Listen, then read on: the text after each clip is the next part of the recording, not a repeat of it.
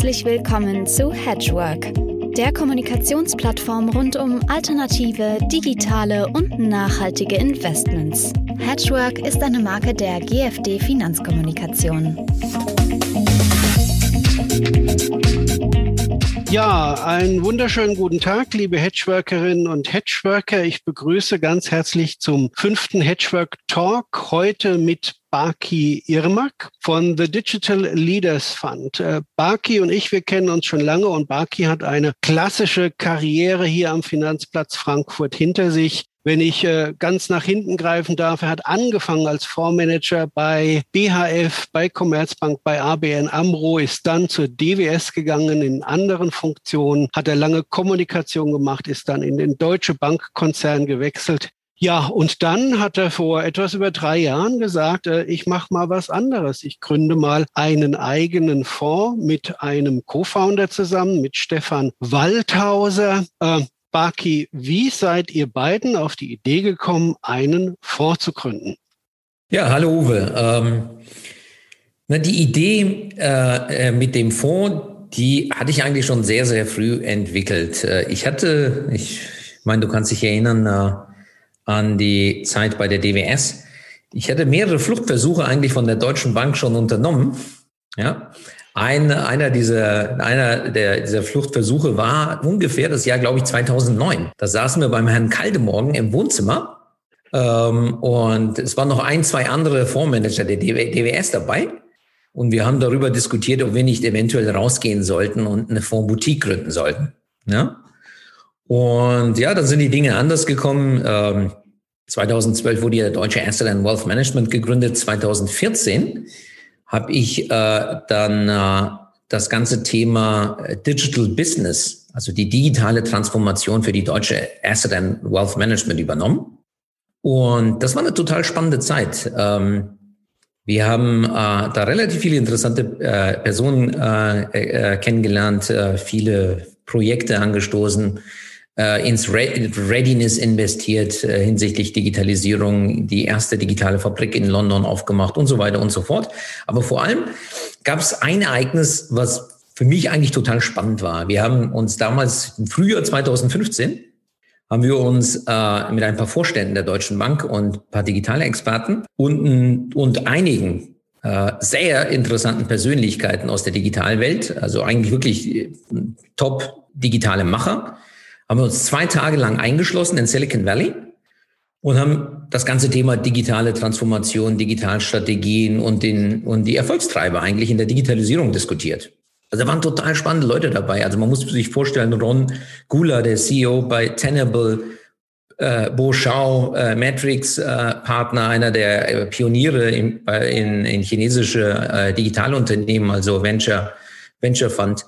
Dann war Paul Maritz dabei, das war eigentlich Nummer drei hinter Bill Gates und Steve Ballmer äh, bei Microsoft, äh, dann äh, Gründer von Pivotal. Da war Greg Schott dabei, der CEO von Moolsoft, ja, und äh, Said Amidi, CEO von Plug and Play und Vishal Sikka, der Gründer von HANA und äh, Infosys. Und man muss sich vorstellen, das sind alles äh, ja zum Teil Milliardäre, äh, alles gestandene Unternehmer und die haben sich zwei Tage lang Zeit genommen und mit uns das ganze Thema durchzudiskutieren. Da hast du ja richtig Druckbetankung gekriegt, ne? Das war, also ich glaube wahrscheinlich, wahrscheinlich habe ich selten in zwei Tagen so viel gelernt. Ja, und, äh, und für mich stand dann eigentlich schon der Entschluss fest, neben der Digitalstrategie, die wir bei der Deutschen Bank vorangetrieben haben, zu sagen, wir brauchen eigentlich einen Digitalfonds. Ich habe dann den Michele relativ schnell davon überzeugt, dass wir einen Venture Fund brauchen für europäische Fintechs. Wir haben dann mit ähm, unseren Kundenberatern und einigen Kunden gesprochen, die waren alle begeistert. Und wir haben das Konzept aufgesetzt und das Ding war eigentlich praktisch kurz vorm Launch, haben mit zahlreichen Fintechs auch diskutiert. Und dann kam, wie immer bei einer großen Organisation der Deutschen Bank, mit einer neuen Führung plötzlich eine komplett neue Strategie. Anju musste weg, Michele wurde dann verabschiedet. Und äh, Asset and äh, Wealth Management wurde dann eigentlich filetiert. Äh, die DWS als separates Unternehmen Wealth Management integriert in die Deutsche Bank und so weiter und so fort. Naja, das Projekt ist dann in äh, äh, ist dann äh, praktisch gestorben, weil es äh, dafür nicht mal das Senior Management Backing gab. Aber die Idee, eigentlich einen Fonds aufzusetzen, die ist geblieben. Allerdings nicht mehr dann Venture, sondern listet, weil man das als meines Erachtens, ja, äh, mit meinem Background als äh, Unternehmer eher umsetzen kann. Das war die, so die Idee. Und ähm, ja, 2017 ist mir dann tatsächlich gelungen, die Deutsche Bank zu verlassen. Und ich hatte das Konzept eigentlich schon aufgesetzt, brauchte aber für eine ganz bestimmte Säule, also für eine ganz bestimmte Tätigkeit, brauchte ich eigentlich jemanden, der diese Kombination mitbringt. Sehr guter Techie, also aus der Unternehmens-, aus der Technologiewelt, aber gleichzeitig ein guter Investor. Und dann bin ich auf Stefan Waldhauser gestoßen und habe dann relativ schnell eigentlich trotz seiner Skepsis für die gesamte Vorindustrie ihn davon überzeugt, mitzumachen. Und dann haben wir 2018 im März den Digital Leaders Fund gelauncht. Ja, und das sind jetzt drei Jahre. Und die drei Jahre sind voll. Wir kommen zu den sehr guten Ergebnissen des Fonds noch später. Aber mich interessiert natürlich wahnsinnig, Baki, diese drei Jahre. Ihr habt bei Null angefangen. Ähm, Hattest du dir von Anfang an gesagt, irgendwas will ich anders machen als die traditionelle Fondsindustrie? Irgendwie habe ich einen anderen Blick oder eine andere Herangehensweise. Wie bist du da rangegangen? Ihr seid ein Zwei-Mann-Unternehmen, ihr habt mit Null angefangen, ihr habt heute weit über 100 Millionen Euro drin und viele Pläne, also alles richtig gemacht. Aber wie ging es los?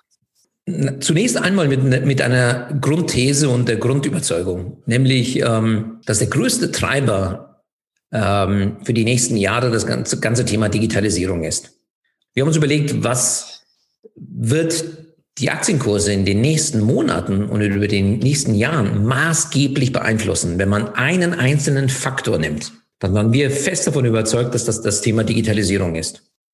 Zweitens, jetzt hatten wir beide, Stefan und ich, Erfahrungen in der digitalen Welt selbst gesammelt. Stefan kommt aus der Digital Enablement Welt. Er hat ein Software as a Service Unternehmen gehabt. Ich habe das Thema digitale Transformation vorangetrieben bei der, bei der Deutschen Bank.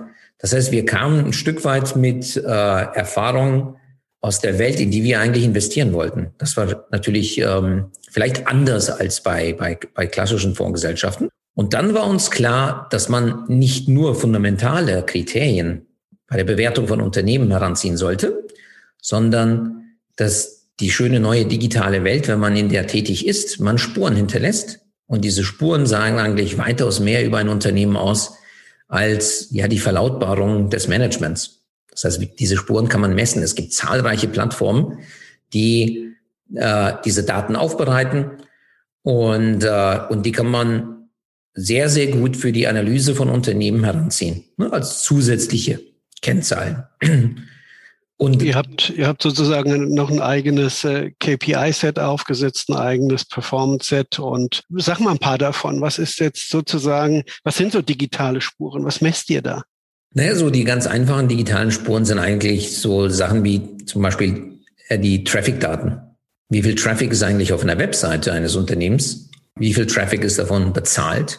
Wie viel Traffic ist eigentlich organisch?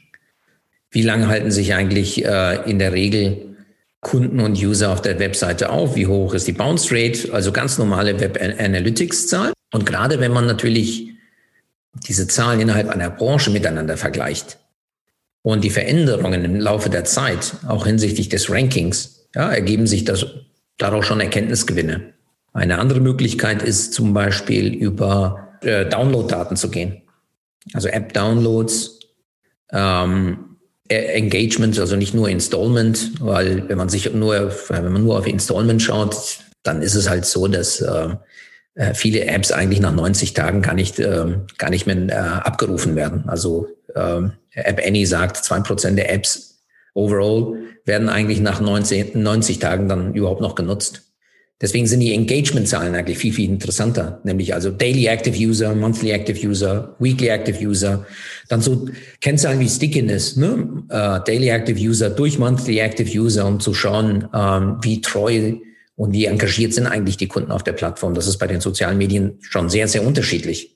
Darüber hinaus kann man sich Sentimentzahlen anschauen. Es gibt Plattformen, die das sehr, sehr gut messen. Darüber hinaus kann man sich Kreditkartenzahlungen äh, anschauen. Und äh, aus der Summe eigentlich dieser, dieser Kennzahlen ergibt sich dann ein sehr rundes Bild. Keines dieser Kennzahlen ist für sich alleine genommen aussagekräftig, sondern eigentlich in Zusammenspiel mit den fundamentalen Kennzahlen ergibt sich daraus eigentlich ein recht rundes Bild. Und ähm, ich glaube, wenn man das nutzt, hat man durchaus Erkenntnisgewinne. Ihr habt ja eine besondere äh, Herangehensweise auch. Ihr, ihr sucht Digital Transformation Leaders, Digital Business Leaders, Digital Enablers und du sagst bei sich jeder bietenden Gelegenheit, wir sind kein Technologiefonds. Erklär das mal, in was ihr da genau reingeht. Ja, also wir waren von Anfang an überzeugt, dass das Thema Digitalisierung ein viel breiteres Thema ist als nur Technologie. Die Technologie ist ein Enabler. Aber beim Unternehmen muss vieles, vieles äh, andere auch stimmen, damit überhaupt so eine digitale Strategie erfolgreich ist. Das fängt im Prinzip an beim Management. Inwiefern kommt eigentlich der gesamte Antrieb, die gesamte Transformation, ist die eigentlich durch das Management nicht nur gepusht, sondern auch von dem Management tatsächlich auch gelebt und inwiefern hat das Management die Urteilsfähigkeit und das Skillset und die organisatorische Struktur, um überhaupt die Digitalisierung voranzutreiben. Und für uns war wichtig, dass wir sehr breit das ganze Thema Digitalisierung auffassen, dass wir eben auch traditionelle Unternehmen nehmen und analysieren und eventuell sogar investieren, die sehr, sehr früh angefangen haben und sehr überzeugend angefangen haben, die sich das Geschäftsmodell, das eigene Geschäftsmodell an, an diese äh, neue Zeit anzupassen. Und teilweise war es für Unternehmen eben so gewesen, dass man plötzlich gemerkt hat, man hat Assets, die in einer digitalen Zeit plötzlich von besonderem Wert sind. Filmbibliotheken bei Disney ist zum Beispiel ein gutes Beispiel. Oder dass man sehr, sehr nah am Kunden ohnehin einen Standort hat. Also wenn man im Lebensmittel Delivery Service ist, und, äh, und ist zu jedem Haus praktisch nur neun Kilometer entfernt wie Walmart in den USA. Und das ganze Thema Click and Pickup, ja, ist, äh, ist dann relativ einfach. Dann ist das eventuell in einer digitalen Zeit ein, ein Vorteil. Also wir haben auf der einen Seite investiert in Unternehmen, die all diese Services, Technologien, Software, Hardware anbieten, um überhaupt zu digitalisieren. In Unternehmen, die ja einen Großteil, vielleicht sogar 100 Prozent der Umsätze über digitale Plattformen und Kanäle erwirtschaften, aber auch Unternehmen, die eben diese ganzen Services nutzen, um noch bessere, noch leistungsfähigere und erfolgreichere, erfolgreichere Unternehmen zu werden. Euer Digital Leaders Fund ist ja 120 Millionen schwer inzwischen. Knapp. Äh, ihr habt, wenn 60, ich das richtig genau. sehe, über 40 Millionen institutionelles Geld drin. Chapeau, Chapeau. Das ist ja mit das äh, Schwierigste. Gibt es da steigende Nachfrage? Wie, wie sieht es aus? Werdet ihr immer mehr Retail sein oder zielt ihr auch auf die institutionellen? Ich denke, wir sind für unsere Größenordnung schon sehr, sehr stark Retail. Und das ist meines Erachtens schon ein, ähm, ein besonderes Kennzeichen dieses Fonds. Also ich würde schätzen, dass wir Tausende von Kunden als Investoren gewonnen haben. Viele Sparpläne, viele ja, Kleininvestoren äh, und eigentlich gar nicht so viele institutionelle Kunden haben. Und das liegt ein Stück weit natürlich an unserer Digital Distribution Strategie. Können wir vielleicht nochmal anschließend kurz diskutieren. Und uns war es klar, also Stefan und, äh, und mir war klar, wir müssen mit einem langen Atem diesen Fonds äh, auflegen, äh, den Fonds vernünftig managen den Fonds sehr überzeugend und transparent, transparent nach draußen verkaufen. Und dann werden wir sukzessive ja, Anleger überzeugen. Und wenn wir dann die zwei wichtigsten Kriterien erfüllen für institutionelle Anleger, nämlich 100 Millionen und drei Jahre, dann äh, können wir auch auf die institutionellen Anleger zugehen, ja, White Elephant Hunting betreiben, ja, weil das ist oft natürlich am Anfang ist das einfach extrem schwierig. Ne? Man, man, äh, wir hatten ein, zwei solcher, solche Diskussionen und dann heißt es eigentlich immer, naja, eigentlich äh, muss man mal schauen, wie der Track Record des Fonds wird. Der sollte erst mal drei Jahre, drei Jahre mal im Markt sein und 100 Millionen sind sowieso Grundvoraussetzungen, weil wir dürfen eigentlich gar nicht in den Fonds investieren, weil ein einzelner Dachfonds oder ein Dachfonds darf eigentlich gar nicht 20 Prozent oder mehr eines Fonds halten diverse andere Kriterien spielen dann eine Rolle, die dann dazu führen, dass man eigentlich zunächst mal eher über die Retail-Investoren geht und später die institutionellen versucht zu gewinnen. Wobei die Zahlen ja jetzt für das äh, White Elephant Hunting hervorragend sind. Äh, drei Jahre habt ihr eine Durchschnittsperformance per annum von knapp 27 Prozent. Ihr habt eine Sharp Ratio über drei Jahre von 1,14. Ich glaube, das ist äh, für institutionelle Investoren etwas, wo sie auf jeden Fall mal hinschauen sollten. Aber lass uns jetzt zu einem Punkt kommen, den du selber schon erwähnt hast. Ihr habt eine ganz besondere Form des digitalen Marketings. Ihr habt äh, über 10.000 Newsletter-Abonnenten. Ihr seid unfassbar aktiv auf Social Media, wie ich gesehen habe, insbesondere Instagram und Twitter. Ihr seid aber auch auf Facebook, LinkedIn und YouTube. Im Prinzip habt ihr euch doch schon jetzt eine Fanbase aufgebaut. Ja, könnte man so sagen. Wir reden, wir würden eher von Community reden, ja, von einer sehr, sehr starken Community. Und, äh, und wir sind selber ganz begeistert, äh, wie das aufgegangen ist. Ähm, also für, für uns war es ähm, total klar, dass wir, wenn wir rausgehen und die Kunden überzeugen wollen, besonders transparent sein müssen. Weit transparenter eigentlich als äh, klassische Fondsgesellschaften. Dass das eventuell auch ein zusätzliches Asset ist, was wir bieten können, was äh, vielleicht die klassischen Fondsgesellschaften heute nicht mehr bieten. Ja, weil sehr, sehr stark getrieben einfach von Compliance äh, und äh, anderen Backoffice-Funktionen. Und wir haben dann schnell gemerkt, dass das auf ein sehr, sehr großes Interesse stößt. Und, äh, und haben mittlerweile tatsächlich mit unserem Inbound-Marketing, mit unserem E-Mail-Marketing, haben wir über 10.300 Subscriber für unseren Newsletter. Die Öffnungsraten und die Klickraten sind einfach fantastisch hoch. Das sind alles organisch gewachsene, extrem interessierte äh, Newsletterleser. Und es ist nicht nur One-Way.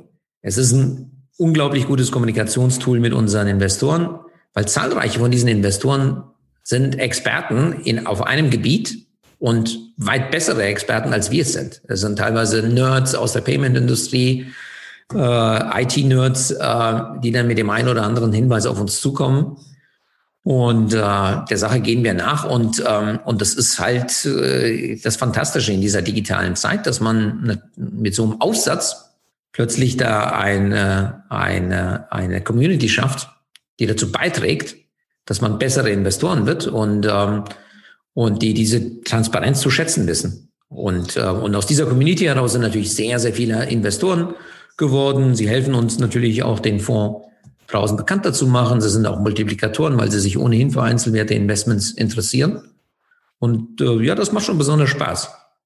Da würde ich sagen, dann hat doch sicherlich die 10.300 Abonnenten sehr interessiert, dass sie jetzt noch zusätzlich in einen Fonds investieren können von euch. Ihr werdet am 1.4. starten den Emerging Markets Digital Leaders Fund. Ähm, dafür habt ihr gewildert äh, bei der DWS, habt einen Fondsmanager, der dich unterstützen wird oder du ihn, je nachdem. Wenn du ganz kurz die Idee des Emerging Markets Digital Leaders Fund äh, darstellen würdest.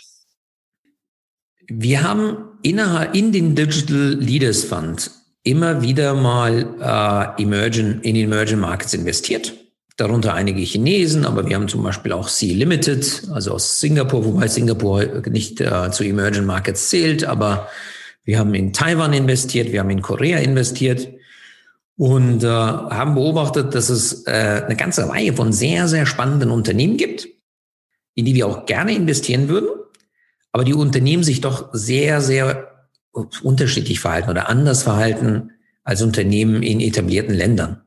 Ich meine, das Beispiel Alibaba und Twitter ist ja ein gutes Beispiel. Ich meine, auf der einen Seite hat der eine Jack, nämlich Jack Dorsey, hat den US-amerikanischen Präsidenten zum Schweigen gebracht. Der andere Jack, nämlich Jack Ma, ist vom chinesischen Präsidenten zum Schweigen gebracht worden. Ja. Und man sieht im Prinzip, die, die politische Komponente in China ist einfach außerordentlich äh, hoch. Und es sind viel ausgeprägtere politische Börsen. Und das ganze Thema Governance ist natürlich in Emerging Markets ein anderes Thema. Und wir wollten auf der einen Seite stärker in Emerging Markets investieren, auf der anderen Seite wollten wir unseren Fonds nicht verwässern. Und haben aber auch gemerkt, dass in den Emerging Markets extrem spannende Unternehmen sind, die einfach mehrere Technologiegenerationen einfach überspringen und besonders erfolgreich sind und für die die alten Hemmnisse der digitalen oder der Emerging Markets einfach nicht mehr so stark gelten. Die können relativ äh, stark expandieren in andere Länder und sind plötzlich äh, globale, erfolgreiche Unternehmen. Wir wollten äh, unsere Kunden daran partizipieren lassen und dachten, das ist eigentlich für sich genommen ein super interessantes Produkt. Wir können mit den gleichen Instrumenten, mit denen wir äh, die spannenden Digitalunternehmen in äh, entwickelten Ländern messen können, können äh, mit den gleichen Instrumenten auch Emerging Markets Unternehmen messen. und haben noch dazu jemanden gesucht, der Emerging Markets kann. Der Steffen, den, Steffen und ich kennen uns schon seit Jahren von der DWS-Zeit. Er ist ja viel früher, äh, als ich von der DWS weg 2006, glaube ich, hatte schon die DWS verlassen, war dann Hedgefondsmanager. Aber ich ähm, kenne Steffens äh, Qualitäten äh, ähm, und er bringt eine ganze Menge einen zusätzlichen Skillset mit, den wir einfach brauchen, äh, um im Emerging Markets äh, zu investieren. Also seine Kompetenz in Emerging Markets zu investieren, mit unserer Kompetenz die digitale Spur sehr, sehr gut zu messen, ist, glaube ich, ein ganz guter Fit. Ähm, und, ähm, und so ist das aus unserer Sicht eigentlich der nächste logische Schritt und eigentlich ähm, ähm ein, äh, ein, ja, ein interessantes Investmentkonzept. Lieber Baki, dann sage ich ganz herzlichen Dank für das Gespräch. Ich glaube, das wird äh, sehr viele Hedgeworkerinnen und Hedgeworker interessieren. Ich äh, bin der guten Hoffnung, dass das nicht unser letztes Gespräch sein wird, sondern wir über viele Aspekte nochmal diskutieren können und dir, deinen Kolleginnen und Kollegen und äh, der Performance aller Fonds wünsche ich natürlich alles Gute. Vielen Dank. Ich danke dir, Uwe. Bis bald. Tschüss.